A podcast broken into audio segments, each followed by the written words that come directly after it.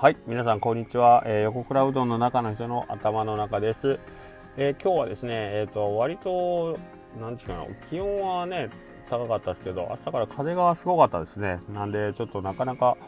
えー、っと朝はこれお客さん来るんかなみたいな感じでちょっと心配しておりまして、急遽 急遽ではないですけど、あのちょっとあの炙りメニューとして初めてうちの店ではあの炙りチーズを、えー、とカレーにのせる炙りチーズカレーをちょっとご提案してみたんですけどわりかしなんか初日にしては評判もよく皆さん結構喜んでいただいたので、はい、目の前で炙るとおおってな感じで喜んでいただけたんでよかったかなと思います。はいおかげさまでねこのまま暖かくなってくれると一番いいんですけどもまあそういうわけにもいかんかな。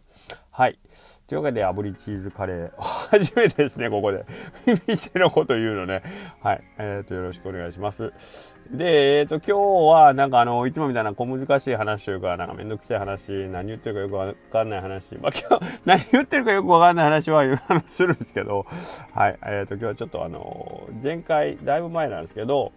えー、っとかつての常連客ゴイスさんから学ぶ人生における大事なことみたいなことでねえー、っと僕の人生の中でもかなりのこうギャップ萌えをあの僕にこう湧き起こさせた伝説の男ゴイスさん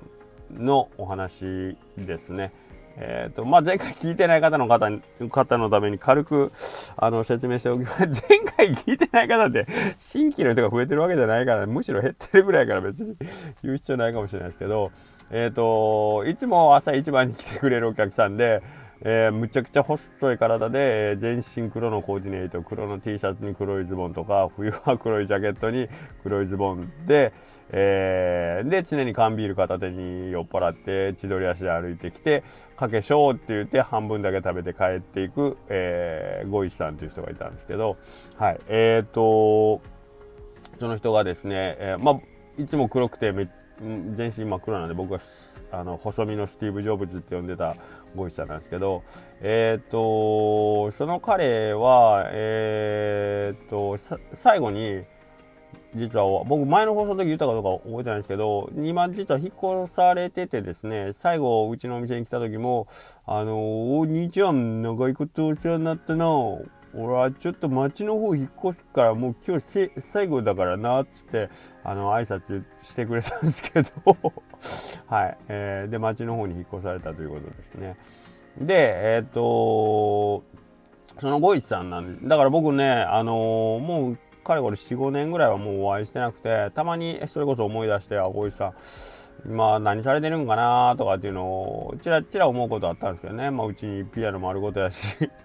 えー、ね、だったんですけど、えっ、ー、と、そのゴイさんは、えー、えっと、めちゃくちゃ酔っ払ってるんですけど、ほんで、風景もそんなんやから、めちゃくちゃホームレス、あ、ホームレス言っちゃった。あの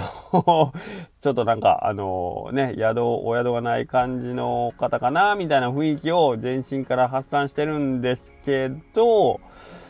ある日突然うちの店に置いてあるピアノをちょっと弾いていいかい？っつって弾き出したらもうとてつもなくあの上質なおしゃれおつなあのジャズピアノをポロポロポロポロっと弾き始めてあの店内にいた全員がひっくり返ったっていう伝説を持ってるゴイチさんなんですけどね。はいはいそのゴイチさんなんでしょうで、えー、たまに うちの店の前で寝てるゴイチさん。前歯がないゴイチさん。なんですけどね。だから、あの、最近流行ってるストリートピアノっていう言葉 ありますけど、光一さんこそ、真の意味のストリートピアノマンですよね。ストリートで寝て、えー、ストリートの、ね、感じを出しつつの、えー、酔っ払いピアニスト、酔いどれピアニストですからね、彼、彼こそがこう、ストリートピアノを名乗るにふさわしい男だったんですけど、まあいいんですけど、まあそこ、それこまでが前回のあらすじという感じですね。はい。で、えっ、ー、と、昨日うちの奥さんが、えっ、ー、と、高松の駅から電車でちょっとまあうちの家の方に帰ってくるときに、基本ね、うちの奥さん電車移動なんですよ。車乗らないんで。はい。で、電車移動で、えー、高松駅から木梨駅に向かって、うん、電車乗ってたら、えっ、ー、と、向かいに座ってる男の人が、あの、めっちゃでっかいビニール袋持ってて、で、全身真っ黒で、細い人で、で、うちの奥さんも ハッとして、これはもしやと思ったら、やっぱり、ゴイさんだっっていうことになってもう思わずもうずっと見てたらしいんですよね うちの奥さん。奥さんはあんまりゴイさんの面識ないですけどまあやっぱり強烈な人だったんでちょっとつあんまりじろじろ見たら失礼かなと思いながらもずっと見ちゃったわって言ってたんですけど。でそのでっかいビニール袋からなんかこう何かを取り出して電車ですよ。なんか駄菓子を出してハムハムハムハムってこうかじり出したって言うんですよね。小さい駄菓子をねよう見たらなタラタラしてんじゃねえよって書いてあるお菓子やったわって言ったんですけどあの僕そのお菓子がどういうもんか分かんないですけどなんか前歯のないゴイさんもずっとそれをこうねハムハムハムハムでしながら 高松駅からあの一駅か二駅こうやってたらしいんですけど、まあ、気が付いたらなんか姿が見えなくなってしまいましたけどなんか見失ってしまったとかで 見失ったで自分の目の前でずっとハムハムしてた人が急に消えんやろって言ったんですけどいやあんまりジロジロするのも悪いかなと思ってとかって言ってたんですけどまあゴイさんねあのなんかいいですよね。あの歯のないおじいちゃんが、えー、駄菓子をハムハムでっかいビニール袋から1個だけお菓子を出してハムハムしててめっちゃガリガリでとか思うとなんかまたゴイさんに会ってねまたピアノ弾いてもらいたいなという気持ちになりましたね。はい。なんか久しぶりにもうちょっと心温まる話を聞いてはい。嬉しくなりましたね。はい。あちなみに僕多分言ってなかったと思うんですけどゴイさんって実は夜通しあのバーでピアノを弾くお仕事だったんですよ。で、えー、まあ仕事終わりというか、まあ、そのバーの閉店とともに、えーとまあ、始発というか、まあ、朝早い電車で帰ってでうちのお店で朝ごはんを食べて家に帰る、まあ、駅に着いて家に帰る途中に多分うちの店があったんでしょうね。うん、だからいつもビール片手に酔っ払ってなんか駅の方からとぼとぼ歩いてきてわあまだ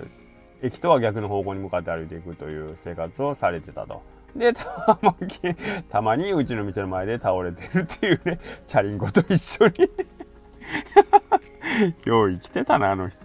すごいわ。ね。だから、そのね、よくそういう感じで、ね、道端で寝たりしてる間にどっかでもちょっと前歯もなくされたんかなとか、いろいろ、ね、おこしさん、奥が深いですよね。うん、はい。僕とお会いした時はね、えっと、50 50歳後半60前ぐらいやったと思うんですけど、まあ、本人曰く40歳ぐらいからピアノを始めてで、まあ、それそれぐらい弾けるようになったんやっつって言ってましたけどね。はい、はい、すいません。今日はもうこんな感じで8分も喋ったんで。はい。ではまた明日よろしくお願いします。